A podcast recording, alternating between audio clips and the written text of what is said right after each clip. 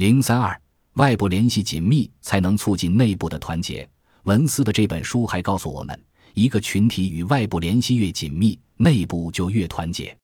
族群之间、民族之间、国与国之间都应该建立密切的联系。自我孤立是死路一条。在族群相互孤立的地区，文化和基因的复杂性会不断降低，就会衰落，最终导致整个族群濒临灭绝。或是在生存线上挣扎，人类进化史中给出了澳大利亚塔斯马尼亚岛原住民部落这个典型例子。当欧洲人到达塔斯马尼亚岛时，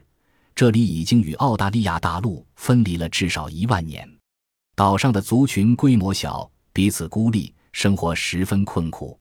他们掌握的技术已经非常简化，只有二十四种不同的工具，其中包括工艺粗糙。漏水严重的小船，他们也不再捕鱼为生，因为文化和经济的孤立，他们还丧失了生活的能力。他们使用的工具甚至比四万年前欧洲人使用的还要粗糙，更无法与他们离开澳大利亚大陆之前使用的工具相提并论。塔斯马尼亚人的孤立状态深刻影响了他们的集体智慧，也就是说，他们的文化被简化了。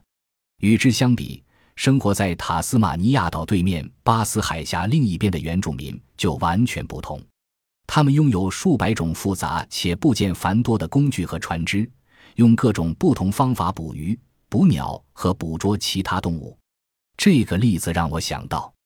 从国家的角度来看，我们必须与外界保持紧密的联系，把国门打开，拥抱世界，而不是固步自封、自我陶醉。那些认为中国可以把大门关起来自娱自乐的人们，应该从塔斯马尼亚人的退化中看到，封闭对一个国家和民族来说是没有任何前途的。简单的说，就是世界需要中国，但中国更离不开这个世界。